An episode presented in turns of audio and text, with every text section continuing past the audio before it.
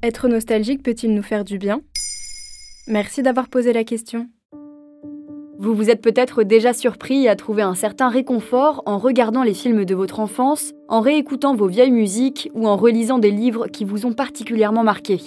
Le passé fait partie intégrante de notre histoire. Il définit qui on est aujourd'hui et influencera notre personne en devenir. Il y a même quelque chose de plutôt apaisant dans la nostalgie. Les bons souvenirs ne s'effacent pas, au contraire, les raconter à nouveau entre amis, regarder des photos en famille, cela permet en quelque sorte de leur donner une seconde vie. Mais il se passe quoi au juste dans notre cerveau quand on est nostalgique?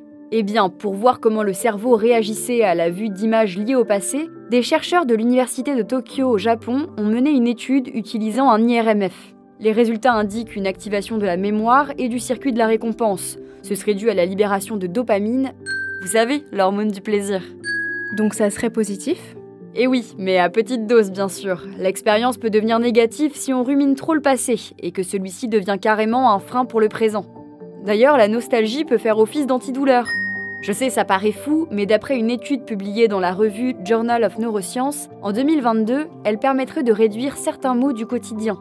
Ils ont mesuré l'activité cérébrale de 34 personnes divisées en deux groupes. Chaque personne avait un petit paquet d'images. Le premier groupe a eu le droit de regarder des photographies le concernant, tandis que le deuxième groupe n'avait que des images neutres. À chaque changement d'image, une impulsion de chaleur d'intensité variable sur l'avant-bras droit. Et eh bien résultat, le premier groupe a moins ressenti la douleur. La nostalgie semble avoir activé des mécanismes qui atténuent cette sensation, comme un analgésique naturel. Ce qui est plutôt étonnant, c'est que ces fameux souvenirs qui peuvent nous aider à lutter contre la douleur ne se sont pas toujours aussi bien déroulés qu'on se l'imagine. National Geographic le décrit comme une version parfois romancée de notre passé. Batcho, un des scientifiques qui a participé à l'étude, leur explique. Le fait d'avoir un souvenir qui soit meilleur que la situation vécue à l'époque répond à un objectif évolutif. Si les gens se souvenaient des événements tels qu'ils ont vraiment été, la plupart des femmes ne voudraient plus jamais enfanter. C'est un moyen de survie que de pouvoir édulcorer les mauvaises expériences du passé. Et comment savoir quand la nostalgie devient nocive? À ce moment-là, on ne parle plus vraiment de nostalgie, mais plutôt de mélancolie. Le média Sud-Ouest le décrit comme le fait de vivre dans le passé, se raccrocher tellement à ses souvenirs qu'on en oublie de créer des nouveaux. Contrairement à la nostalgie qui ne génère pas de symptômes particuliers, la mélancolie peut se manifester par un intense sentiment d'autodépréciation, un état anxieux prononcé, un dégoût envers la vie, une perte de poids ou des problèmes alimentaires, des troubles du sommeil sévères et surtout des pensées sombres.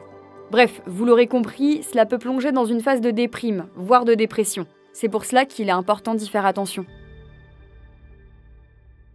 Voilà pourquoi être nostalgique peut nous faire du bien. Vous souhaitez réagir à cet épisode? C'est possible et ça se passe sur Spotify. Vous pouvez commenter l'épisode et répondre au sondage du jour directement sur l'appli. Maintenant, vous savez, un podcast Bababam Originals écrit et réalisé par Joanne Bourdin. Si cet épisode vous a plu, n'hésitez pas à laisser des commentaires ou des étoiles sur vos applis de podcast préférés.